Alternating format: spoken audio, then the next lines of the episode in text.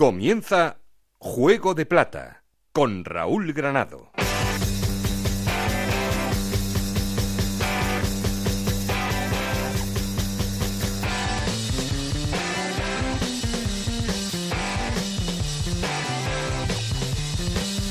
¿Qué tal? Muy buenas, bienvenidos a Juego de Plata, el podcast de Onda Cero en el que os contamos todo lo que pasa en la liga en Segunda División. Y arrancamos este 2020 con la primera jornada de la segunda vuelta, parece mentira, pero ya hemos pasado el Ecuador de la categoría y todo sigue igual, porque el Cádiz sigue siendo el líder, aunque ha empezado el año empatando y además, sorprendentemente, porque empataba a cero frente a la Ponferradina. Segundo es el Almería, que no falla, el equipo de José María Gutiérrez arrancó ganando el año y muy bien, además 0-4 frente al Lugo, siendo los dos equipos que ocupan la plaza de ascenso directo a primera.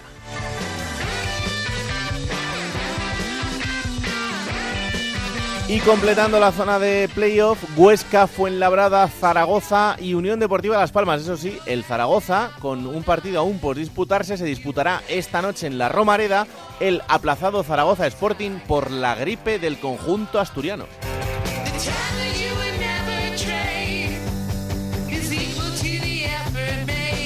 Y por abajo arrancan el año con problemas una vez más. Extremadura, Lugo, Racing de Santander y Deportivo de La Coruña son los cuatro equipos que ocupan los puestos de descenso a Segunda División B, aunque en Coruña la vida se ve un poquito más feliz porque con la llegada de Fernando Vázquez el equipo ha seguido ganando. Son dos victorias consecutivas para el que sigue siendo el farolillo rojo.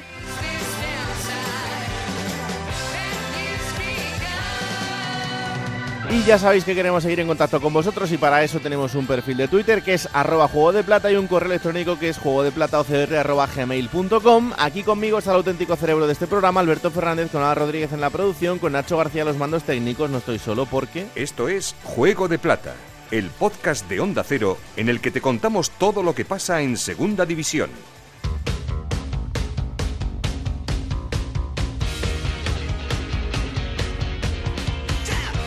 No se puede empezar este programa en un año nuevo sin conocer los resultados y la clasificación y para eso está aquí como siempre Ana Rodríguez. Hola Ana, ¿qué tal? Muy buenas. Muy buenas y feliz año Igualmente. para todos. Eh, jornada 22 en la segunda división que comenzaba con ese empate a cero entre el Extremadura y el Alcorcón. Empate a cero también entre Fuenlabrada y Las Palmas. Y empate a cero entre la Ponferradina y el Cádiz. 0-4 ganaba el Almería al Lugo. 4-2 la victoria del Tenerife ante el Albacete. Empate a 1 entre el Elche y el Huesca. Otro empate a cero entre el Mirandés y el Racing de Santander. 0-1 ganaba el Deportivo de La Coruña al Numancia. 1-0 la victoria del Rayo Vallecano ante el Girona. Y empate a 1 entre el Oviedo y el Málaga. Con estos resultados, el Cádiz sigue siendo líder con 44 puntos. Segundo el Almería con 39. Los dos en puestos de ascenso directo. Huesca con 36 puntos. Fuenlabrada con 35. Zaragoza y Las Palmas con 33. El Zaragoza, como decías, con un partido menos. Jugarían los playoffs por el ascenso. Séptimo es el Elche con 32 puntos, que son los mismos que tienen Numancia y Mirandés. Décima es la Ponferradina con 31 puntos, los mismos que tiene el Girona. Décimo segundo es el Rayo Vallecano con 28 puntos y un eh, partido menos. Décimo tercero es el Alcorcón también con 28 puntos. Décimo cuarto el Albacete con 27 puntos y también ese partido menos. Décimo quinto el Sporting de Gijón con 25 puntos y también un partido menos. Décimo sexto el Málaga con 23 puntos, que son los mismos puntos que tiene el Oviedo. Décimo octavo el Tenerife con 22 puntos y en puestos de descenso Extremadura y Lugo también con 22 puntos, Racing de Santander con 19 y Deportivo de La Coruña con 18 puntos. Sí, señores, como se pueden imaginar, Ana Rodríguez tenía entrada ¡Hombre! para ver al Entrada, Zaragoza Tenía Abel, el viernes. Tenía el pack completo. pero no pudo ser. No. no, no pudo ser. Esa Nada. gripe del Sporting. ¿Qué le vamos a hacer? Estaba escribiendo a, a Gancedo. ¡No! Claro, ¡Juan, hoy- dime que no! Ho- Hoy no, hoy no nos da tiempo, ¿no? A ir a la No, no, no, creo que hoy ya está todo... Hoy por lo que sea no. Imposible, imposible. Pero bueno, intentaremos ver cómo se pueda por aquí. A ver. Por la tele. A sufrir, sí, sí, sí, por, pues sí, pero por la radio toca redacción, toca trabajar, ya, Ya, sabes, ya, es, complicado, es complicado. Bueno, ya veremos, ¿eh? a ver Eso cómo es. arranca el año este Zaragoza, que pinta muy bien. Bueno, Pinta a muy ver, bien. te falta un delantero que no llega, a Bueno, ver, queda a mucho ver, mercado. a Es ver. caso de quejarse, si es que no están, no están de acuerdo nunca con nada, de verdad, esto a es ver, increíble. a ver. Ay, señor. Bueno, donde yo creo que sí están de acuerdo es en Cádiz, porque han arrancado el año sumando. Es verdad que eh, un empate a cero sorprendente porque era frente a la Ponferradina, pero la Ponferradina está jugando bien al fútbol, ¿eh? Os lo hemos dicho ya alguna vez durante el año y es verdad, el, el equipo de Ponferrada no está haciendo nada mala temporada. Compañero en Cádiz, José Antonio Rivas, ¿qué tal? Muy buenas. ¿Qué tal? Muy buenas, Raúl, y feliz año para todos. Igualmente, arrancamos desde allí, como no podía ser de otra manera, porque el Cádiz sigue siendo el líder a pesar de, ese empate. No sé si las fiestas le, han costado un poco arrancar. Sí, bueno, eh, fue un partido eh, jugando el Cádiz como visitante, pues eh, de los que le gusta hacer vera, ¿no? Un partido donde pasaron poquitas cosas, pocas ocasiones, pocas llegadas a las áreas y que bueno pues eh, en el que el Cádiz volvió a quedarse con un futbolista menos que ya pues parece una norma no escrita en las últimas eh, jornadas mitad de expulsión rigurosa mitad de equivocación y tontería en este caso de, de Luis Miquezada eh, pero bueno Cervera después dijo que había tenido controlado el partido y que bueno pues daba casi que por bueno el, el punto eso de controlar el partido pues ya sabes que, que pues es de las cosas que más le gusta ¿no? al, hmm. entrenador cadista y bueno pues esperando ya la vuelta a Carranza después de ese tropezón antes de irnos de, vacaciones, ¿no? De estas fiestas navideñas y, también esperando y con la vista puesta del mercado. El primero ya ha llegado, eh, procedente ahí de, del Zaragoza de Anita, de, del Zaragoza, eh, Jorge Pombo, un fichaje del que se espera mucho por aquí y puede estar caer eh, más futbolistas. Por ejemplo, un jugador de banda izquierda está sonando con bastante fuerza Gaspar Panadero procedente del Almería, así que bueno, pues mm, yo recuerdo que hablábamos antes también de, las vacaciones navideñas que, que mm. bueno, pues que lo necesitaba fichar y te decía yo, bueno, seguramente algún que otro retoque sí que sí que vendrá. Sí, sí, no, tiene pinta de que algo van a hacer pero bueno, el Cádiz ya tiene, ya tiene un plantillón, así que, bueno, pues eh, eh, la gran incógnita de esta segunda vuelta va a ser si el Cádiz se convierte en, una pisonadora o si realmente le va costando un poquito, eh, bueno, pues confirmar lo que hemos visto durante todos estos partidos y, ver finalmente, pues, cuándo puede conseguir ese, ese ansiado ascenso. Es verdad que todavía queda camino por recorrer, todavía no, no está ni mucho menos conseguido, porque es verdad que en el tramo final de la primera vuelta ya se tornó un poco más irregular ese camino de del, Cádiz. Así que vamos a ver ¿no? si, si consigue volver a, la senda de, ir triunfo tras triunfo. Sí, eh, el otro día, bueno, pues Cervera se, encarga de decir, y lo lleva diciendo meses, ¿no? Que, vendrá la mala racha, que, el Cádiz, pues, fallará, y sobre todo también que, equipos que todavía, pues, no han conseguido enlazar una racha considerable de victorias y de sumar de forma eh, consecutiva, véase, bueno, pues los Girona, Zaragoza y demás, pues que lo van a hacer, él está convencido de que, de que eso va a pasar, y bueno, pues el Cádiz también en esa mini crisis o mini mala racha que ha pasado en los últimos partidos, también hay que tener en cuenta que ha estado pues casi asolado ¿no? por, por las lesiones, ha tenido muchas bajas en todos los partidos y que ahora, eh, después de, este periodo que seguramente le haya venido bien al, equipo cadista, pues está recuperando a gente. El, otro día, sin ir más lejos, pues Juan Cala, ¿no? que ahora mismo junto con Fali son los líderes de, la defensa y que la verdad es que se nota muchísimo la, jerarquía, la, veteranía y, y, el mando en plaza ¿no? que tiene ahí, por ejemplo, Cala a la hora de de jugar y de participar en el equipo en la defensa. Bueno, pues eh, vamos a ver, porque lo siguiente para el Cádiz será recibir al Mirandés de Andón Iraola, un equipo que también está haciendo una grandísima temporada hasta el momento, que ahora mismo es noveno en la clasificación, pero que, es un equipo que también juega muy bien al fútbol, así que vamos a ver porque será un partido interesante. Lo contamos, José, un abrazo. Venga, un abrazo. Hola Alberto Fernández, ¿qué tal? Muy buenas. Hola Raúl, ¿cómo estás? No sé si te sorprendió mucho este empate a cero del Cádiz frente a la Ponfe de Bolo. No, no, porque la Ponferradina ya lo vimos en la anterior jornada contra la Almería, que es capaz de sorprender a los de arriba, por lo tanto, contra los dos primeros no ha perdido el equipo de, Bolo. En el Toralín eh, es verdad que es irregular, pero bueno, el otro día volvió a demostrar esa cara buena que tiene de competitiva los bercianos. Y del Cádiz, eh, lo ha dicho José, un nombre, el de Jorge Pombo, que a muchos ha sorprendido que, bueno, un, hombre que es de, de cuna de la cantera del Zaragoza, bueno, pues no ha, no ha empezado este año con la regularidad de hace dos, el año pasado también por las lesiones y por otro tipo de, cosas, pues no, no, rindió al nivel y vamos a ver Jorge Pombo, porque para mí es uno de los futbolistas que, tiene más potencial de, esta categoría. Vamos a ver dónde le ubica Álvaro Cervera, porque bueno, Pombo es uno de esos jugadores que te sorprende desde tres cuartos. Yo creo que lo normal es que juegue más en banda, en este Cádiz, donde Alex Fernández es el hombre que tiene llegada. Mm. Pero bueno, si el Cádiz asciende, tiene esa opción de, de compra para, para llevarse la primera a Jorge Pombo, ¿no? Es un poco una lástima, ¿no? Y no sé qué opina Ana, pero bueno, que, un hombre de Zaragoza, de la cantera, que había muchas ilusiones puestas en él, se le pueda escapar al Zaragoza y que pueda irrumpir en, en otro lugar, ¿no? Que si luego no salen bien las cosas, pues volverá, pero bueno, Desde luego vamos a estar muy atentos a lo que haga Pombo. Pues sí, no contaba mucho, eso es así, en, Zaragoza. Y bueno, pues vamos a ver si ahora sí que tiene esos minutos que, andaba buscando. Eh, el Almería ha empezado el año, yo creo que ha sido el equipo más contundente eh, en este arranque. Ha sido una jornada en la que ha habido pocas victorias, hay muchos empates. Y bueno, pues por eso también sorprende, aunque es verdad que el Almería jugaba frente al Lugo, que no está pasando por su mejor momento, que está en descenso, eh, destituido Eloy Jiménez hace, hace muy poquito también. Bueno, pues es verdad que el partido parecía un poco plácido, pero oye, que había que empezar el año y había que ganarlo, que esto siempre, siempre cuesta. Almería Manzano, ¿qué tal? Muy buenas. Hola chicos, ¿qué tal? Muy buenas. Pues aquí arrancando el año eh, con el Almería como protagonista, por eh, primero por la victoria contundente y segundo por todos los nombres que están agitando el mercado.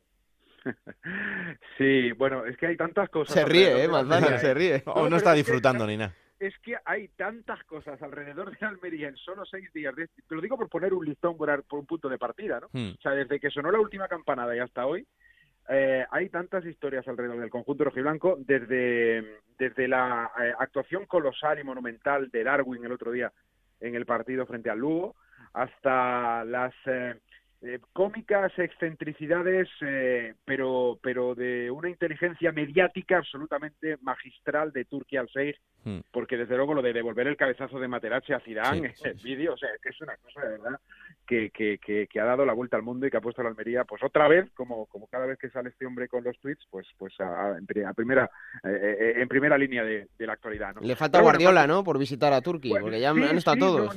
claro, no, no, no ha estado en la agenda, bueno, no sé si estará en la agenda futura, pero desde luego hasta ahora no. Eh, precisamente el, el, sábado, ¿cuándo fue el partido? El sábado, ¿no? Sí, el sábado. Eh, el sábado por la tarde, eh, Turquía al que estaba en Madrid, porque de hecho va a camino de, Estados Unidos por, por una cuestión médica de la que no se ha dado más detalles, pero que desde el club dicen que solamente son chequeos rutinarios. Hombre, algo más que un chequeo será cuando se ha afeitado la barba y se ha rapado el pelo, ¿no? Eh, eh, que además el propio presidente, propietario y, y, ministro de, entretenimiento de Arabia Saudí ha dicho que, o ha bromeado en sus redes con, con imágenes de bebés diciendo que, bueno, ahora ya no es un hombre, sino que es un niño. Bueno, en fin, que se lo está tomando con muy buen humor, ¿no? Pero bueno, veía el partido con Lillo, eh, bueno, veía el partido con Quique Siriani y con, y con una Yemery, después de que el día anterior hubiera estado reunido también con Lillo en la capital de España. Pero bueno, en cuanto al fútbol, eh, bueno, recital absoluto de Darwin, grandísimo partido del equipo rojiblanco, es verdad que el, Lugo tampoco puso las cosas muy complicadas, pero como sí decíais, había que ganar, había que hacerlo bien y el equipo lo hizo muy bien. Sensacional Darwin, desde luego, eh, con, dos golazos y haciendo, dando sensación de que domina como nadie ¿no? los, los espacios en, en ataque y, y bueno, pues un Almería que está de dulce, ¿no? Ha arrancado el año maravillosamente bien. Fíjate que arrancó la temporada ganando 0-3, bueno, 3-0 en el Mediterráneo al Albacete, pues ha arrancado la segunda vuelta ganando 0-4 al, al Lugo y, bueno, pues intentando acercarse y arañar al, al líder, al Cádiz. Y no te he dicho nada de mercado, ¿eh? que no ha salido ni un solo nombre oficial, pero oficioso, media, medio mundo eh, está vinculado al equipo rojiblanco para el futuro. ¿eh? A ver, hay, hay dos nombres que están destacando muchísimo. Uno es el de Benarfa y otro es el de Matías Palacios. Eh, no sé qué te parece a ti, pero a mí me parece un poco más en serio lo de Matías Palacios que lo de Benarfa. A ver, lo de Matías Palacios está hecho, o sea, ya te digo que está absolutamente hecho y no está anunciado aún porque porque necesita el Almería tener el ok de la liga, el visto bueno, el visado. Mm, es una operación de 9 millones de euros, entonces, bueno, pues, claro, la, la, liga tiene que, que, aprobarlo para eso es verdad que también hicieron esa ampliación del capital antes de, que arrancase la competición, de pasó, si no me equivoco, de 20 a 31 millones de euros eh, para poder hacer este tipo de cosas, claro. Sí, pero pero aquí aquí sí sí porque hemos hecho un curso, estamos haciendo un curso de seis meses, llevamos casi por correspondencia de, cuestiones legales en el Almería y, uno poco a poco va aprendiendo. Ya estoy en el, en el segundo nivel. Eh, a ver, me, me explicaban que el tope salarial de la Almería a principio de temporada va a ser el tope salarial de la Almería al 30 de junio de 2020, es decir, no va a subir nada. 18 millones 120 mil euros, de los cuales hasta el 31 de diciembre, eh, antes de que se abriera el mercado, tenía cubierto el 65%, que viene a ser más o menos 12 millones, eh, tiene aún eh, 6 millones más o menos eh, aproximadamente para trabajar en este, en este mercado, y la ampliación de capital que, que, se ha incrementado, no es que ha pasado de 20 a 30, sino que los 20 que le costó el club ahora se han incrementado en 30 más, con lo cual son 50 el capital social que tiene la Unión Deportiva Almería en la actualidad. Pero todo eso irá para la temporada que viene, no, no se aplica absolutamente nada para este año eh, o para esta mitad de curso 2020, que es lo que queda todavía por, por recorrer. ¿no? Eh, entonces, más allá de que los, estas cantidades que se pagan de traspasos no se imputan al mismo año, sino que, por ejemplo, en este caso de Matías Palacios, 9 millones de euros, se prorratea en 5 años, que es la duración máxima de un contrato profesional, y cae o toca más o menos a 1,6, 1,7 millones aplicable a este año. ¿no? eso así como concepto general, ¿vale? Sin entrar en mayor historia.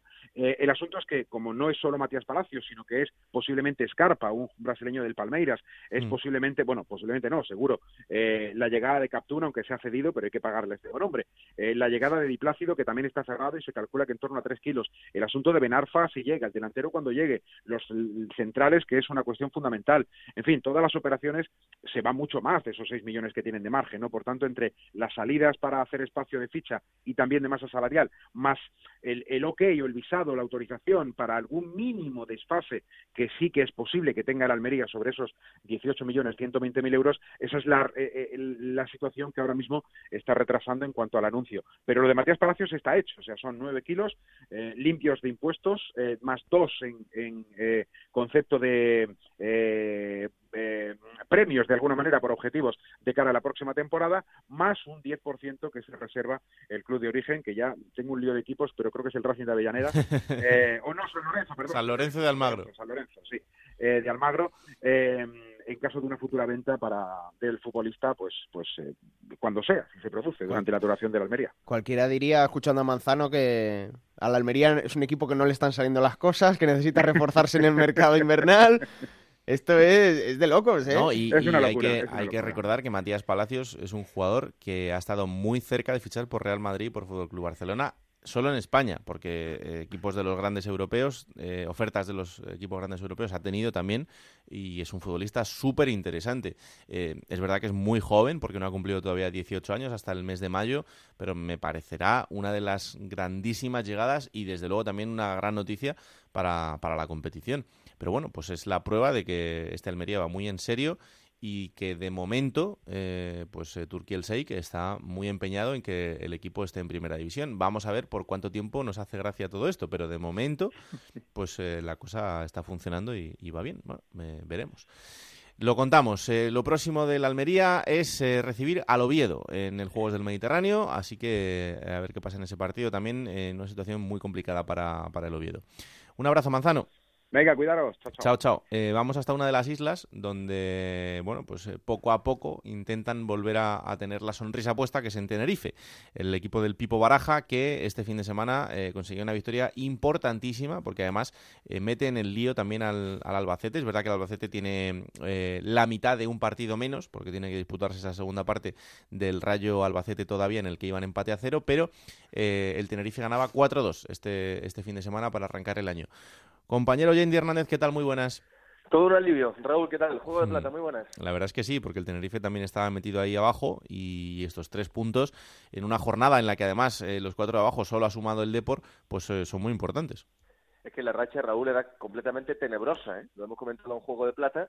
Un Tenerife que no ganaba en casa desde el mes de agosto, desde la jornada 2, que de los últimos 13 partidos había ganado solo uno, eh, que con el Pipo Baraja en Liga, después del cambio de entrenador, tampoco había ganado y que por lo tanto se había estancado ahí peligrosamente en la parte baja de la tabla, ¿no? Un partido bastante completo, creo yo, del de Tenerife, aunque con demérito del Albacete, equipo al que hmm. yo vi bastante deshilachado, eh, bastante mal en líneas generales, ¿no? Tenerife eh, que se adelantó muy pronto eh, con el gol de, de, Jorge Padilla, ¿no? Un poco Pipo Baraja quiso agitar también un poquito el vestuario, dejando fuera pesos pesados o por lo menos jugadores importantes en cuanto a bueno, un poco ascendente también en cuanto a, cantidad de monumentos económicos que perciben, ¿no? Jugadores como Naranjo o como Malvasic, el serbio, empezaron el partido en el banquillo y jugaron de titulares, ¿no? Dos canteranos canarios como Jorge Padilla, que te decía, marcó el primero, el de Fuerteventura, y también Elliot, un futbolista de, banda, muy fuerte, que también ha empezado con,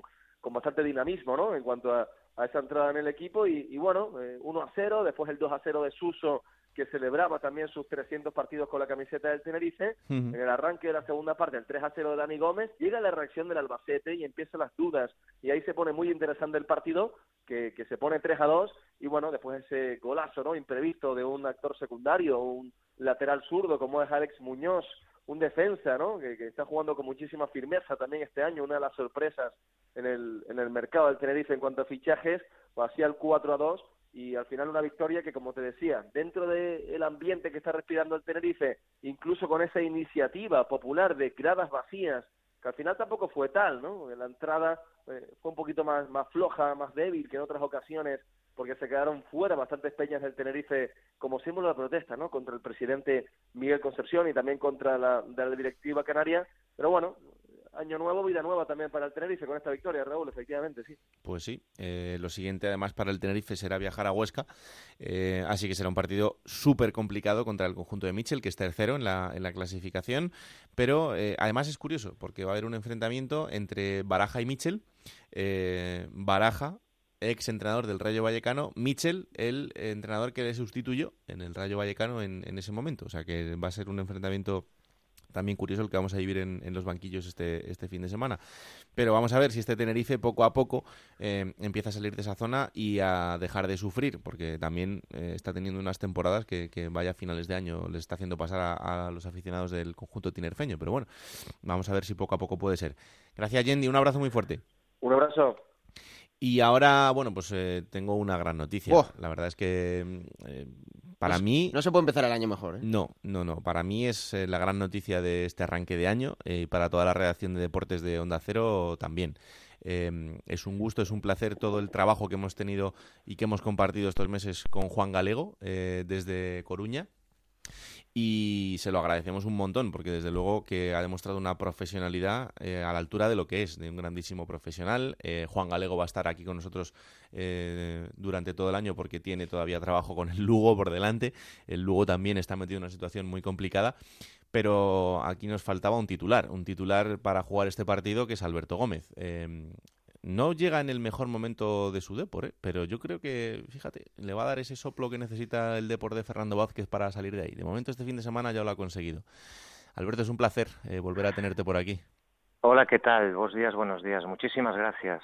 Muchas gracias, de verdad, Raúl, Alberto, Juego de Plata. Muchas este, gracias. Este va a ser un gran año, ya lo verás. Acuérdate, eh, cuando volvió a Riazor después de mucho tiempo, y el Depor ganó la anterior jornada. o sea que... Buf, si yo os contara. Son señales día. ¿Cómo, cómo, se ven los partidos desde la grada?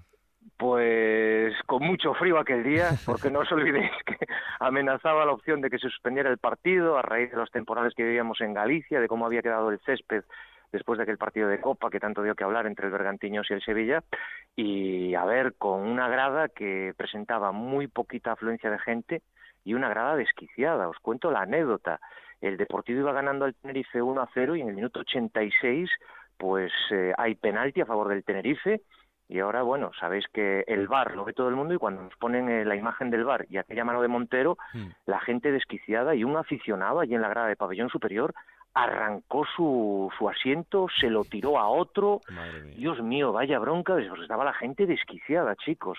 Eh, es que, claro, dices, lo tenemos ahí al alcance, eh, segunda victoria de una temporada que, que, que, que, estaba siendo tremendamente mala, independientemente de que el equipo venía de ganar en Copa, en Illueca, pero claro, vas 1 a 0, lo vital que sería aquella victoria y te aparece un penalti en el minuto 90, pero bueno, luego la alegría llegó con el gol de Nolas Coain, hmm. el 2 a 1 y, bueno, y a, las vacaciones de Navidad, y con todo lo que venía por delante, pues claro, eh, una auténtica una auténtica locura, ¿no? Porque la gente es cierto, la situación del Deportivo preocupa y mucho, eh, evidentemente hace dos días estamos hablando de un equipo con, con presencia en Europa y con títulos y ahora caer a la segunda división B era, era tremendo, pero bueno, esto ha mejorado un poquito y luego ya como fue la Navidad, cómo se produjo pues el intercambio de, en el banquillo, la llegada de Fernando y ya veis pues eh, Fernando que, que, llegó a Soria y con ese planteamiento de, como digo yo, de broma y con retranca galega, que se lo diría a él, que quiero saludarlo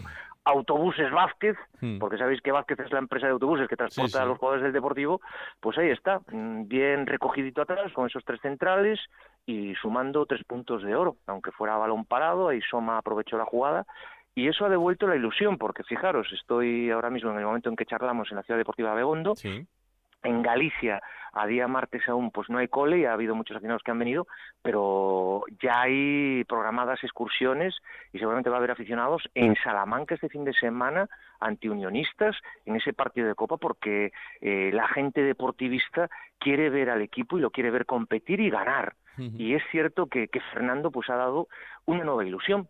Sabemos cómo se produjo en su día su salida, Fernando pues ha estado ahí en la mente de muchos y muchas aficionadas, mencionado incluso en la última asamblea.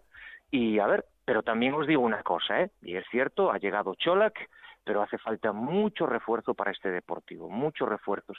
Y aún encima, algunos de los que con Luis César no quedaban ni a tomar café en la plaza de Pontevedra, chicos, pues ahora se quieren quedar, porque Borja Valle, buf, lo mal que lo, que lo llevaron Luis César y él, fue uno de los que andaba ahí con el entrenador, y ahora se quiere quedar. Así que, bueno, pues a ver, porque esa es otra. El Deportivo tenía tres fichas libres, ya una la ha ocupado Cholac, tienen que llegar refuerzos, a ver también cómo va la economía con el tope salarial y a ver cómo se, cómo se conjuga todo, y evidentemente también aunque haya ese hueco aún, pues algún jugador en principio yo creo que, va a salir, ¿eh? porque no va a contar para, el técnico de Castro Feito. El otro día ya se quedó Beto da Silva fuera de la convocatoria, se interpretó como una clara señal, a ver qué pasa con el griego Lampropoulos, que fue suplente, eh, porque Fernando está peleando a través de Eugenio Botas, que es ahora su representante, por traer a Pabliño Insua del Huesca, y, a ver, y luego también anda el nombre de Borges.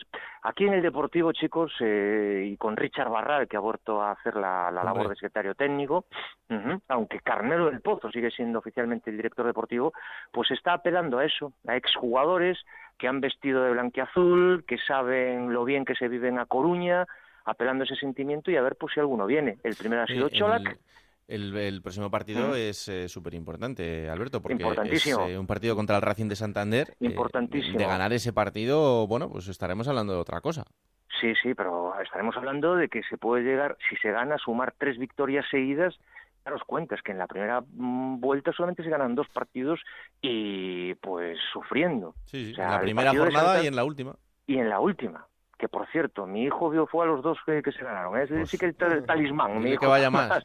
Hombre, ya te digo, pero eh, bromas aparte y retraga aparte, efectivamente el partido de Santander del próximo jueves a las 7 en Riazor, seguramente que va a haber mucha más afición, aunque es un partido en día laborable y demás, pero tiene que ya seguir ayudando a ese impulso, ¿eh? a ese impulso, a ese salir de ahí, porque lo del Deportivo, chicos, Dios mío, de verdad, ¿eh? aunque fuera viéndolo desde fuera, eh, yo soy un poquito más joven, pero no se recordaba por estos lares, porque el equipo, es cierto, ha estado en segunda B, ha estado en tercera, pero esta dinámica con una plantilla que tenía que dar más, bueno, eh, todo, socialmente, cambios de directivas, ya veis, y, y a ver, a ver si se abre un poco la luz y esto levanta cabeza porque ahora mismo el objetivo evidentemente es la salvación, no hmm. hay no hay otra no hay otra. Un año, un año muy difícil eh, para el deportivismo y vamos a ver, esperemos que, sea con, buen final, pero bueno, eh, lo iremos contando poco a poco.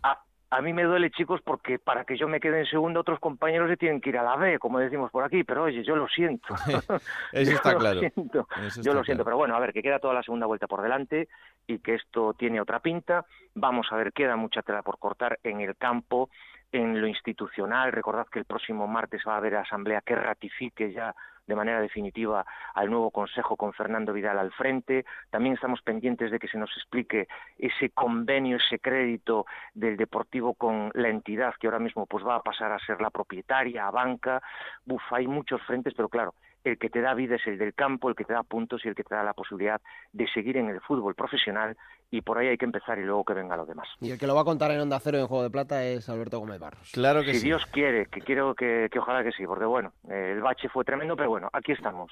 Adelante, comandante va a querer, ya lo verás. Mm, un abrazo, amigo. Bienvenido otra vez. Gracias, un abrazo muy grande para vosotros y para toda la audiencia. Por cierto, Raúl, el Girona que cayó en ese partido que tú estuviste en Vallecas, tres partidos seguidos perdiendo el equipo de Martí, que... Las caras eran, eran complicadas. ¿eh? Claro, es que el entrenador nuevo parecía que volvía a encontrar la senda del triunfo, ahora tres derrotas seguidas no salen las cosas, mm. queda la segunda vuelta por delante, pero yo creo que ya podemos intuir que el Girona no va a estar en los puestos de arriba a final de temporada. ¿eh? Se puede meter en los playoffs porque esto es larguísimo, es una terna grande, pero... No, en una buena racha sí es verdad que te mete porque la distancia no, no es eh, ni mucho menos insalvable. Son dos puntos solo ahora con respecto a, Las Palmas. Y el Rayo, la clasificación está más o menos parejo con el Girona, ¿eh? dos equipos descendidos y tal, pero no sé, las sensaciones creo que son distintas. Yo eh, te digo que lo lógico el otro día hubiera sido un empate porque la segunda parte del Girona fue prácticamente perfecta. Eh, bueno, eh, hubo, aparte de un palo, hubo una ocasión de Margual que es increíble que fallase, hubo un cabezazo de Stuani que también estuvo muy cerca de ser gol el Girona jugó muy bien la segunda parte, ¿eh? eso hay que decirlo. Es verdad que la primera, todo lo contrario, la, primera fue claramente del Rayo y que además e, ese partido al descanso, si se hubiera ido 2 o 3-0 tampoco hubiera pasado nada, porque el Rayo tuvo ocasiones para eso. Eh, pero, pero la segunda parte, el Girona fue un muy buen equipo, eh, porque además tiene grandes jugadores, evidentemente, pero es cierto que eh, se espera bastante más de, este equipo y que vamos a ver también cómo actúa en este mercado, porque yo creo que tendrán margen todavía como para poder hacer algo, aunque también es cierto que mm, mantener esta plantilla ha significado mantener sueldos muy elevados y que por eso ahora pues también van a ir un poquito justitos en cuanto a lo que puedan gastarse en el, en el mercado. Pero bueno, eh, a ver, es un plantillón, eso, eso está clarísimo si empiezan a rodar y tienen una racha buena de, de tres, cuatro victorias consecutivas, pues podemos hablar de otra cosa. Pero es verdad que, sobre todo, es un equipo que no tiene medida. O gana o pierde. Empata poquísimo y eso hace que si sumas, eh, sumes mucho, pero que, tampoco eh, tengas ese punto medio, ¿no? Eh, de buscar un equilibrio entre las tres cosas. Eh, así que bueno, pues, eh, pues veremos a ver qué pasa.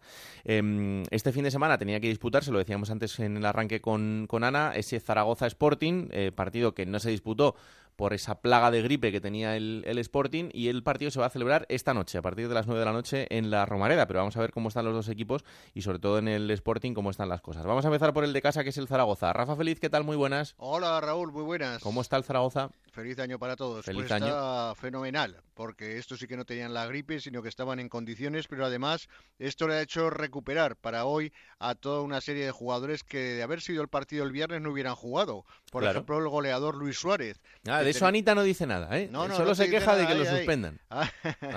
No, pues sí que está en condiciones, va a jugar esta noche titular. Ha recuperado a Cristian Álvarez, a Pigaray y a Tienza en la defensa. Es decir, que van a jugar casi casi todos los titulares. Tiene baja a Guitián y Del Mas, que fueron expulsados ante el Huesca con un partido de sanción, y a Pombo, que se ha marchado al Cádiz. Y no podrá contar tampoco con André Pereira, hmm. delantero portugués del Oporto, seguido al Vitoria de Guimaraes, que podría firmar mañana ya como jugador del Real Zaragoza en calidad de cedido. Es un joven jugador de 24 años, 1,88, que viene a, reforzar la delantera mm, de Víctor Fernández. Se espera, el viernes hubiera sido un lleno casi total en la Romareda, sin embargo hoy el día, el día que hace muy frío en Zaragoza, con mucha niebla, y se espera que sobre las 9 de la noche pues haga 3, 3 4 grados. Además, hay colegios que han empezado ya y esto va a restar muchísima afición al Estadio Municipal de la Romareda. Yo creo que si es verdad, evidentemente, que el Zaragoza no es que lo ponga en duda, pero sí que con ese comunicado que sacó diciendo que el médico que firmase esta clase de partes tenía que ser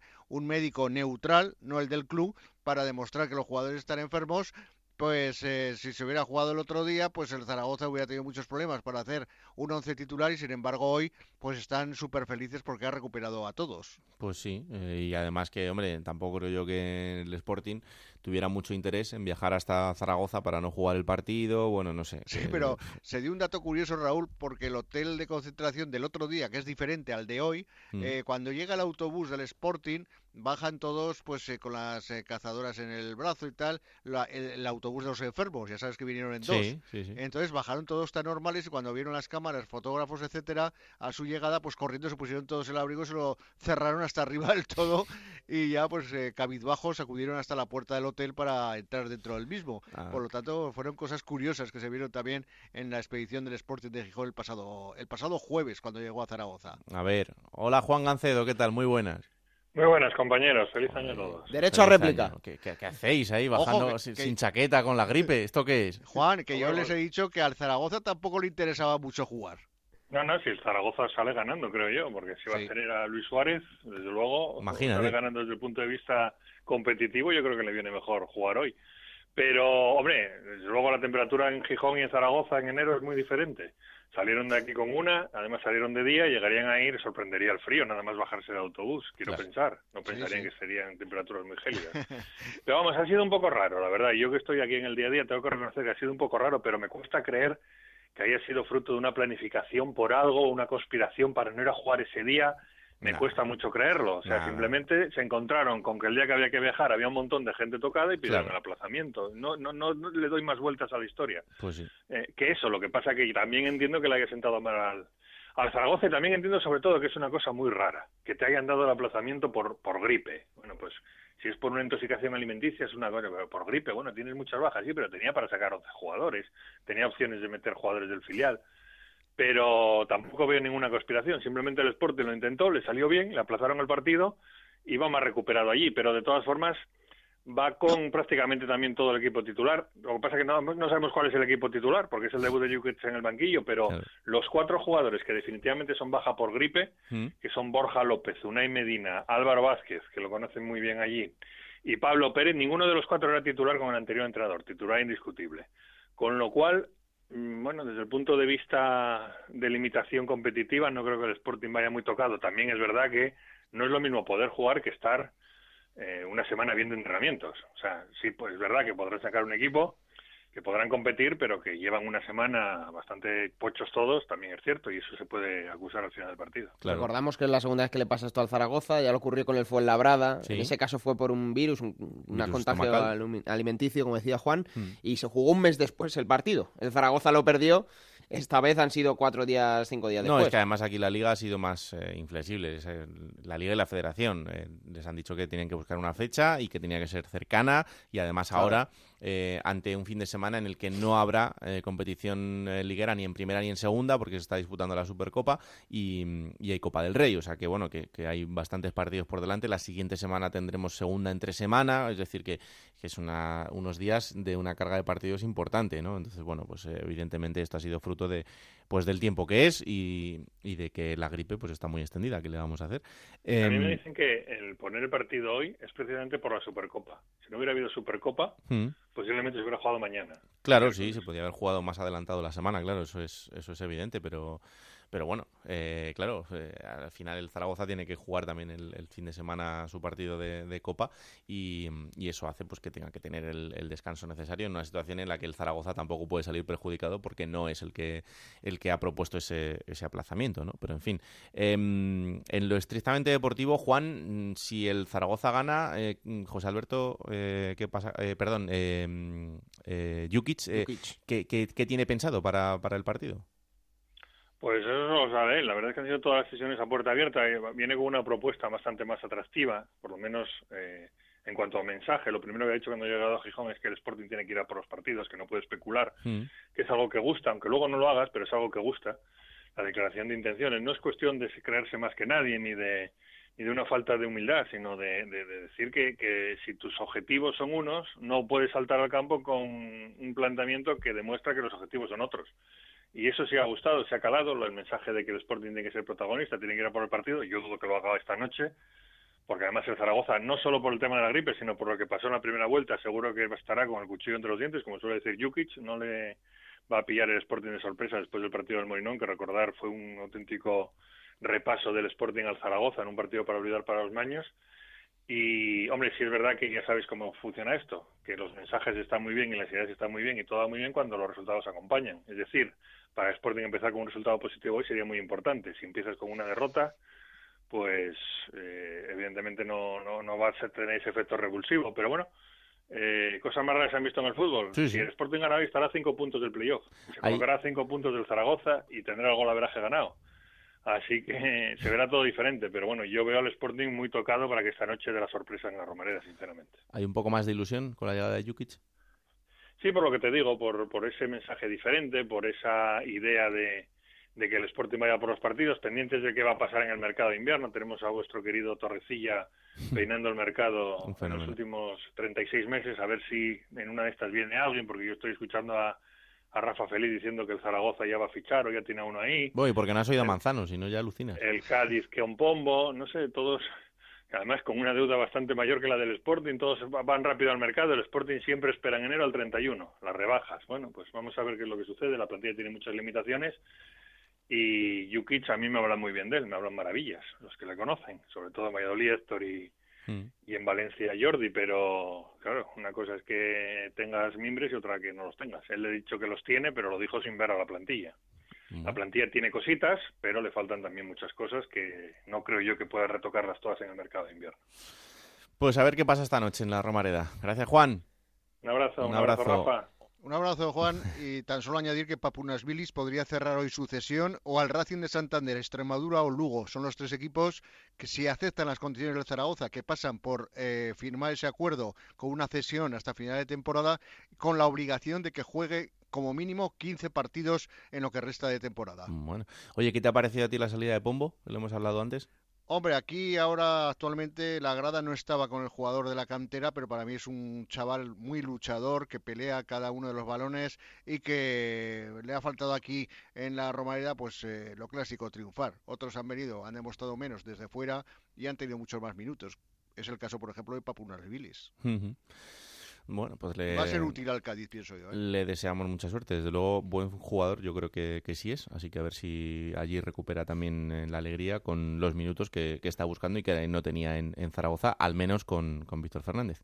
Y nuestros vecinos, Raúl, Huesca, Rafa Mir, está muy cerca de firmar por el Huesca. Mm, me lo dijo Anita el otro día y a mí me parece una buena noticia. Eh, yo la verdad es que tengo buen recuerdo de él. Es verdad que ahora en, Inglaterra le tengo un poco perdida la pista, pero eh, de su actuación aquí en la Unión Deportiva Las Palmas... En pues Nottingham Forest y no estaba jugando. Sí, bueno... Eh, no sé, ya te digo que eh, no sé cómo estará ahora, pero la verdad es que sí que me parece una buena referencia. Bueno, al Huesca le hace falta gol, ¿eh? Sí. El Huesca necesita gol y Rafa Mir se supone que lo tiene. No es, eh, fíjate, eso sí me extraña un poco más porque no es el delantero típico para Mitchell, pero, pero bueno, no sé, si recupera un poco ese olfato que tenía aquí, desde luego que a mí no me parecía mal futbolista, pero bueno, eh, vamos a ver si se concreta la operación. Alberto le falta gol y hacer bien los papeles para que el japonés pueda volver a Huesca, que todavía está con problemas burocráticos en su país, aunque se espera esta semana que ya se incorpore al, al equipo. Y que no se le escapen los partidos en los últimos minutos, ¿verdad? pasa como los americanos hace años de baloncesto, que todos tenían problemas para volver, para ir, para ir ninguno. Eso me suena mucho. En Vallecas también solía pasar con el bueno de Las Bangoura, que por cierto está ya aquí, ¿eh? ha vuelto de Canadá. De, ¿Qué me dices? De ese Erasmus que ha tenido por Canadá. Bueno, Erasmus no porque fuera de Europa, pero bueno, en esta beca que ha tenido allí. Y, está para jugar. Y ahora creo que será traspasado, creo, porque ya me, espero cualquier cosa. le pueden renovar cuatro años más. Eh, siendo las y estando presa de por medio, puede pasar cualquier cosa.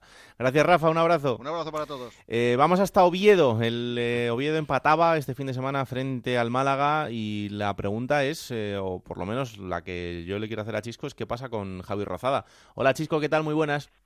Hola, ¿qué tal? ¿Cómo estáis? Mm, ¿Cuánto crédito le queda a Javi Rozada de momento? Uy, de momento yo creo que bastante, porque no hay no hay ninguna duda en torno a la figura del entrenador y el Consejo lo ha ratificado hasta final de temporada y yo creo que, hombre, tendría que ser una catástrofe de resultados para que se quebrase esa confianza y que se buscase un, tercer técnico para la temporada. O sea que por ese lado, tranquilidad. Están bastante más pendientes de, cambiarle la cara al equipo. Ahora mismo las miradas apuntan todas más a Francés Arnau, al nuevo director deportivo, que al banquillo. Pero eh, es que, claro, yo el otro día lo hablaba con, una persona importante de un club importante de primera división y me decía, eh, con todos los respetos, pero que sabrá Arnau de, la cantera del Oviedo y de cómo funciona el, Oviedo como club, digo, bueno, es que tampoco importa mucho, ¿no? Porque eh, a ver qué margen de maniobra tiene, porque tenía alguien que conocía todo como era Michu y fíjate cómo ha terminado, ¿no? Pero, eh, no sé, evidentemente será un proyecto ilusionante para Arnau, pero va a tener ahora mucho trabajo por delante. A ver, es que es un aterrizaje forzoso en toda regla. Él el día de su presentación decía que cuando llegó a Málaga, cuando desembarcó como director deportivo, también lo había hecho eh, con, el mercado de invierno en, marcha, en curso, y que bueno, que habían conseguido hacer cosas. Hay que reconocerle que, está dando pasos, es decir, el tiene cerrado eh, la, llegada, como se dicho, del Luismi, el, el pivote defensivo del Valladolid, que no estaba teniendo oportunidades con Sergio y, y que ya está de acuerdo, ya está todo cerrado, ya ha estado en Oviedo, ya ha pasado el reconocimiento médico, se ha ido a Valladolid. Bueno, pues me imagino que a recoger las cosas para volver y están pendientes de, recuperar o de tener a Lunin, al guardameta del Real Madrid, que estaba cedido también en el Valladolid y que no estaba jugando y, mm. también está cerrado el acuerdo, pendiente solo de, que la federación autorice esa segunda sesión, que veremos a ver por, por ahí por la parte legal, pero el problema que tiene es que a Luismi no, la Liga de Fútbol Profesional no le ha dejado inscribirlo todavía, es decir, el tope salarial lo lo tiene agotado y es evidente que tiene que haber salidas. Se espera que sea inminente la de Dieguillo Johannesson, que en principio contaría con ofertas de la Ponferradina, del Racing y también en, el extranjero, pero bueno, eh, esa, esa se puede cerrar de, manera inminente. Y también, y sobre todo, la de Joselu, es la ficha más alta de, la plantilla, necesitan liberar masa salarial. Está Joselu, está Omar Ramos también en rampa de salida, está tampoco lo tiene seguro Ibrahima Valdés, y yo me atrevería a decir que casi ningún futbolista ¿no? tiene ahora mismo asegurada la continuidad, porque necesitan eh, dar salidas para, para acelerar las entradas y es que, bueno, están esos dos fichajes prácticamente cerrados, pero se esperan como mínimo otros tres, ¿eh? porque falta un central, quieren un delantero y quieren un jugador para la banda, así que, bueno, pues hay más atención ahora mismo puesta en, en todos esos movimientos que en lo que es el, el puro banquillo de, y la situación de Javier Rosada. Bueno, pues vamos a ver porque el eh, próximo partido del Oviedo es un partido de altura porque es eh, frente a la Almería en el Juegos del Mediterráneo, o sea que la verdad que no va a ser un partido nada fácil, pero bueno, eh, en ese camino ascendente por intentar evitar los puestos de, peligro anda el, anda el conjunto betense y vamos a ver si lo puede si lo puede confirmar. Un abrazo, Chisco. Un abrazo fuerte. Chao, chao. Y por último, una llamada a Málaga, que precisamente era el rival del Oviedo. como os decíamos, el Málaga empató son tres empates consecutivos eh, lo que lleva el conjunto de Víctor Sánchez del Amo. Está fuera de esos puestos de descenso, que tiene un mérito increíble con la situación actual, pero es que más allá de lo deportivo, eh, Víctor Sánchez del Amo volvió a hablar del tema. Está bastante cansado y esto es lo que decía. Si tenemos carencias económicas como son consabidas, que a nosotros no se nos contaron, por eso el comentario mío es que se nos ha engañado porque se habló de un equipo competitivo y eso no se ha cumplido. No se ha cumplido porque un equipo competitivo no son nombres. Para mí un equipo competitivo es un equipo equilibrado. Em, os cuento una de las últimas, lo hemos contado en, Onda Cero, en Radio Estadio el fin de semana eh, y también en el Transistor. Em, Víctor Sánchez del Amo habló con Salva Ballesta para que Salva Ballesta fuera su segundo entrenador. Llegaron a un acuerdo, eh, estuvo en varias reuniones en la Rosaleda, aquello estaba todo cerrado eh, pero faltaba lo de siempre, el ok del jeque. El jeque ni está ni se le espera, o sea, es que directamente ni, ni dio respuesta. Y claro, pues evidentemente esto ha sido otra de las cosas que ha enfadado y mucho a Víctor. Eh, si a esto le sumas que siguen sin llegar refuerzos y que de lo que se está hablando es todo lo contrario, de vender, porque hay que hacer ese proceso de viabilidad para tener eh, las arcas de la Rosaleda bastante más saneadas de lo que están ahora, pues claro, yo entiendo perfectamente el, cabreo del mister. Isabel Sánchez, ¿qué tal? Muy buenas. ¿Qué tal, Raúl? Muy buenas. No, no empieza el año como debería, ¿eh? No, no, no, desde luego. No, esa primera rueda de prensa del año de Víctor Sánchez Ramos volvió a hablar claro. No es la primera vez ¿eh? que el técnico madrileño eh, tiene este tono, señala directamente a la propiedad, a los gestores del club, lo hizo al principio de la temporada y lo vuelve a hacer. Quizá temeroso de lo que están mencionando, ¿no? De que en este mercado de invierno, en lugar de que llegue lo que él ha comentado y volvió a repetir después del empate en Oviedo, que necesitamos movimientos que nos ayuden a mejorar, lo que ocurra en el Málaga sea todo lo contrario, que salga, además Raúl, el que sea. Aquí ya no se va a pensar si es canterano, si es un jugador que está contando para el primer equipo, si es un jugador que tiene un salario que podría salir para que entrara alguien.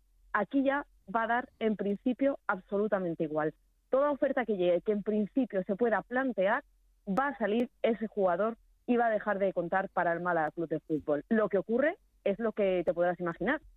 Las ofertas no van a llegar por jugadores que no están contando para Víctor, van, a, van a llegar por esos jugadores que están siendo clave en este equipo y, como decías, para que este club pueda estar todavía en fuera de esos puestos de descenso, pese a todas las situaciones, pese a esas solo 17 fichas profesionales con las que se cuenta. ¿Por qué? Porque se ha tirado de unos canteranos que están dando la cara, como puede ser el caso de Antoñín o puede ser el caso de Vivar, ambos con ficha de, del filial, y, y seguro que de esos dos han llegado alguna que otra oferta para, para salir. Hombre, de momento ya te digo que por Katie Bar eh, ha llegado una oferta del Rayo Vallecano a la que han dicho que no, eh, porque consideran insuficiente. No sé precisar exactamente qué cantidad de dinero es, pero han dicho que no, o sea que vamos a ver, pero, pero claro, eh, evidentemente por los que van a llegar ofertas son por los que juegan.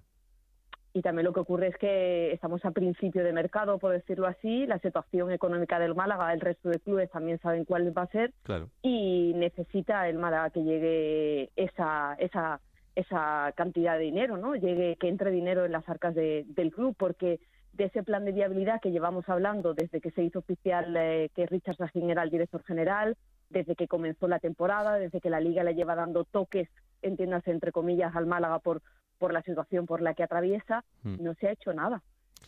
Y ahora se ponen todas las esperanzas en la venta de jugadores. Esto lo conocen el resto de clubes, tanto de primera como de segunda, y cuando llegue el cierre del mercado hablaremos quiénes son los que los que van a formar parte de, esta plantilla. Y eso es lo que teme Víctor Sánchez del Amo. Por eso volví a repetir que, que, los han engañado, que desde el principio, como él ya mencionó, cuando él hace la renovación, cuando hay ese tiempo de espera, cuando se llega a ese acuerdo de renovación, el plantel que le presentan o lo que le dicen que va a ocurrir dentro de la entidad es muy diferente a lo que está pasando. Y es ahí que, el sábado en la previa de, este partido mencionaba y lo decía directamente, señalaba directamente a los gestores del club, mencionaba directamente a un Richard Sajín que luego fue al palco del, del partido frente, frente al Oviedo y que está ahí, que está en el día a día de los jugadores, porque ha hablado con ellos, ha hablado con el vestuario, ha hablado con los capitanes, pero lo que ve dentro de la plantilla es que lo que les dicen no se está cumpliendo.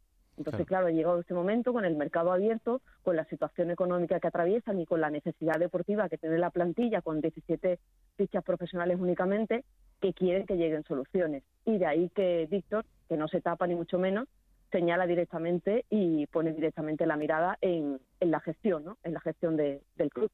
Bueno, no, yo es que eh, os lo conté en su momento, eh, en uno de los partidos de liga, eh, jugando el Málaga en la Rosaleda, contra un equipo potente de, la categoría, el propio Víctor le, decía al presidente de ese equipo, eh, ¿qué se dice del Málaga en las reuniones de la liga? Porque a mí no me informan, a mí no me dicen nada. Eh, esto antes de, aquellas reuniones eh, donde se trazó ese plan de viabilidad del, del Málaga.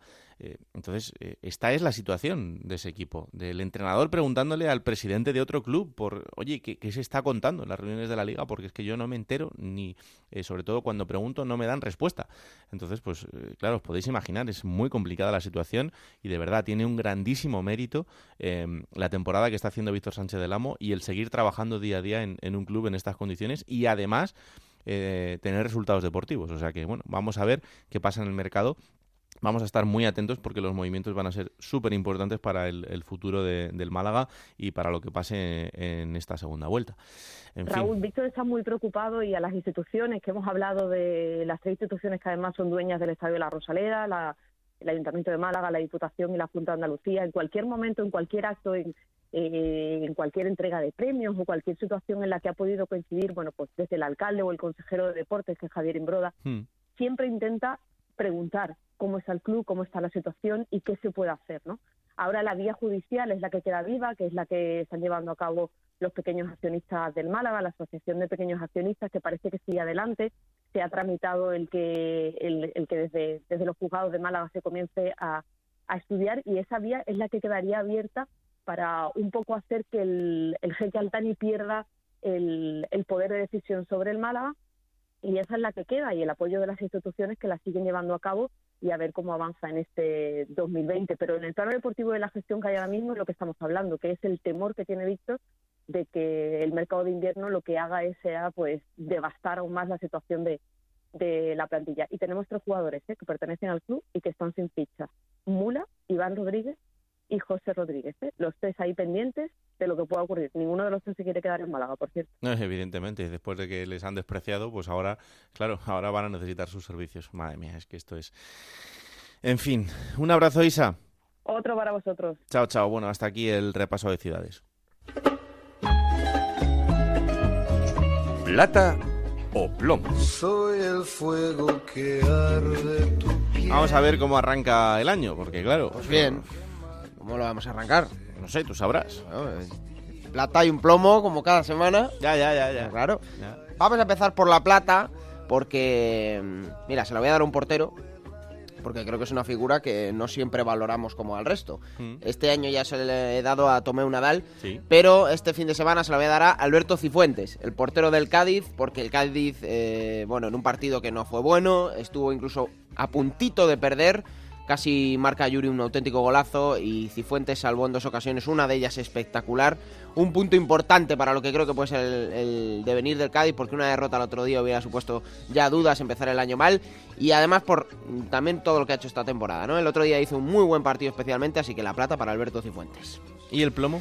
El plomo, bueno, un jugador que eh, no está dando lo que se esperaba de él en Soria, que es un jugón, que tiene mucha calidad, tiene mucho talento, pero Gus Ledes, eh, además de que no está funcionando, el otro día tuvo un gesto muy feo, una acción por la que vio la cartulina roja con Víctor Mollejo, hmm. eh, un balón dividido, saca el codo, le da en la garganta a Víctor. Mm, bueno, nos asustó un poco el gesto del jugador del Deportivo de La Coruña. Así que el plomo para Gus Ledes, que no queremos ver este tipo de cosas de él, sino el Gus Ledes que vemos en Reus. Bueno, pues vamos a jugar un poquito, a ver cómo arrancamos el año. En Onda Cero, la Liga Juego de Plata Hamel, el primer campeonato oficial de Juego de Plata en Futmundo.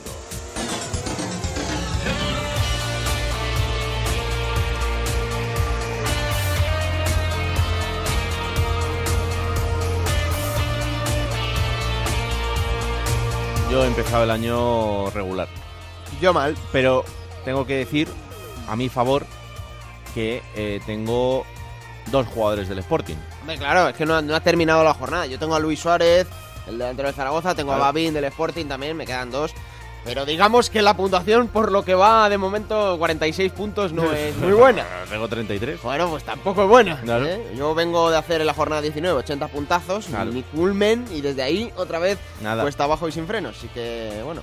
Eh, de momento, Raúl, en lo que va de jornada, le falta un futbolista, pero el líder es glorioso, con 82 puntos.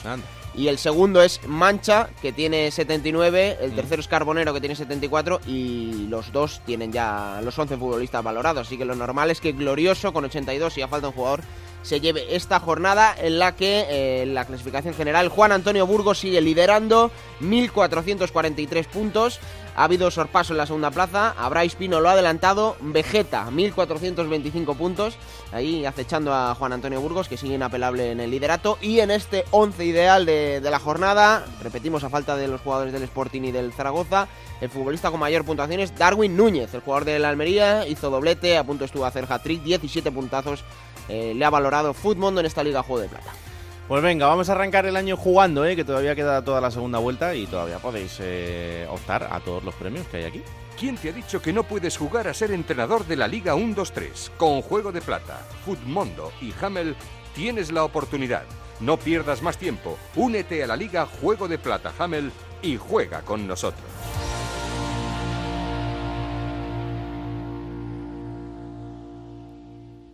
Y ahora momento para coger esa máquina del tiempo que pilota Pablo Llanos para traeros los mejores momentos de los equipos de la categoría.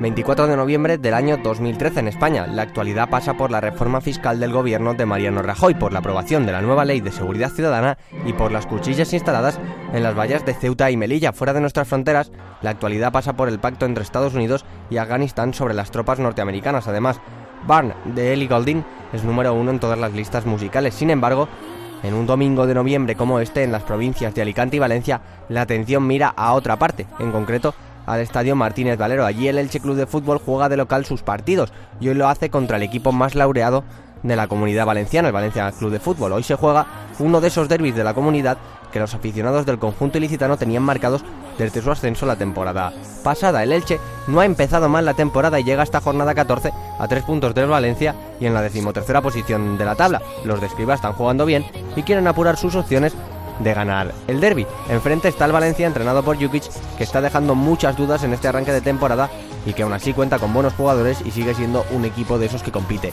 en Europa. Fran Escriba salía con Manu Herrera, Damián Suárez, Lombán, Botía, Albácar, Carlos Sánchez, Estebanovic, Javi Márquez, Rivera, Fidel y Boya que enfrente un Valencia con Diego Alves, Canales, Parejo, Guardado, y Jonas, entre otros. Undiano Mayenko pitaba el comienzo del partido y durante la primera parte el partido era igualado.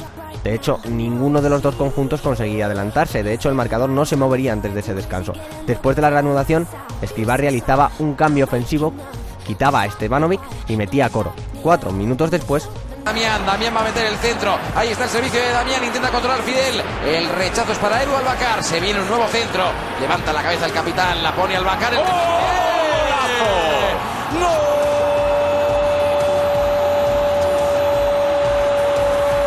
Sin embargo, el Valencia no se venía abajo y 16 minutos después... Buena aparición entre líneas de canales, mete el centro Barragán, ahí está el envío al segundo palo. ¡Oh! ¡Ojo la parada de Manu! A la segunda se va para adentro. ¡No! Tras el empate, Escribá volvía a agitar el árbol y hacía otro cambio ofensivo, dando entrada a Cristian Herrera. Cinco minutos después del cambio. Qué detallazo de Fidel. Bueno, bueno, bueno, bueno, bueno, bueno, bueno, Fidel. Coro, Coro que se anima la pone para Cristian. ¡No! El partido acababa y el marcador no se movería más. El Elche ganaba el partido y se llevaba un encuentro que tenía marcado en el calendario. Aquel año el conjunto ilicitano consiguió la salvación y lo hizo gracias a partidos como este. Venga, pues vamos a por la próxima jornada, será la 23 y no será este fin de semana, porque este fin de semana se disputa la Supercopa y lo que tendremos es Copa del Rey, así que hay que esperar hasta la semana que viene. Sí, que va a ser el martes 14 de enero. Raúl, dos partidos, perdón, cuatro partidos, a las 7 de la tarde Albacete Fuenlabrada y el Sporting de Gijón Elche, a las 8 el Málaga Ponferradina y a las 9 y media el Unión Deportiva Las Palmas Zaragoza. Para el miércoles 15 de enero a las 7 de la tarde dos encuentros, Alcorcón Numancia y Huesca Tenerife, a las 8 queda un Rayo Vallecano Lugo y a las 9 Cádiz Mirandés. Y para el jueves 16 de enero, a las 7 de la tarde, Deportivo de La Coruña Racing, a las 8 Girona Extremadura y va a cerrar esta jornada intersemanal Unión Deportiva Almería Real Oviedo a las 9 de la noche.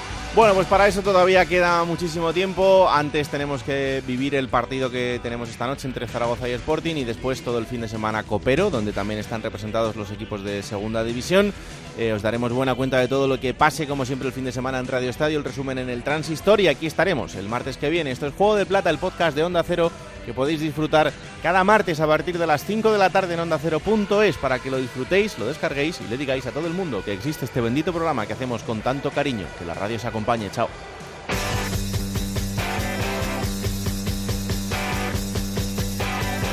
Raúl Granado, Alberto Fernández, Ana Rodríguez. Juego de Plata.